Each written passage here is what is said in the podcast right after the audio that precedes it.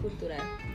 Y entendemos que la diversidad cultural es un medio de acceso a una existencia intelectual, afectiva, moral y espiritual satisfactoria y por esta razón amplía las posibilidades de elección que se brindan a todos.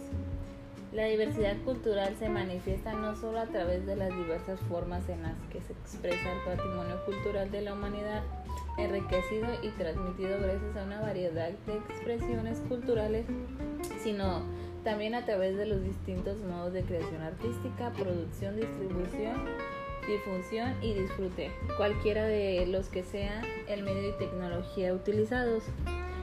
Ahora mi compañera Nicole les va a hablar un poquito más sobre lo de lo que está enriquecido.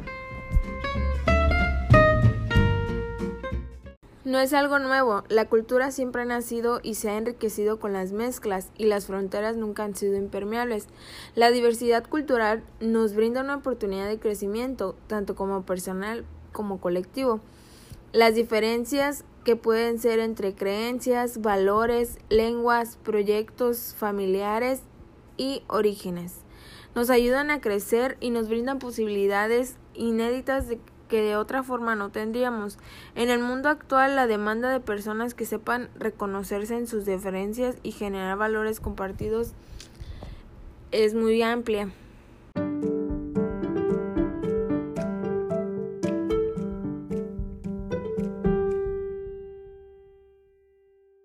Ok, entonces, ¿tú qué me puedes dar a entender por diversidad? Nos referimos a la diferencia o a la distinción entre personas, animales o cosas, mm, o la abundancia de cosas diferentes.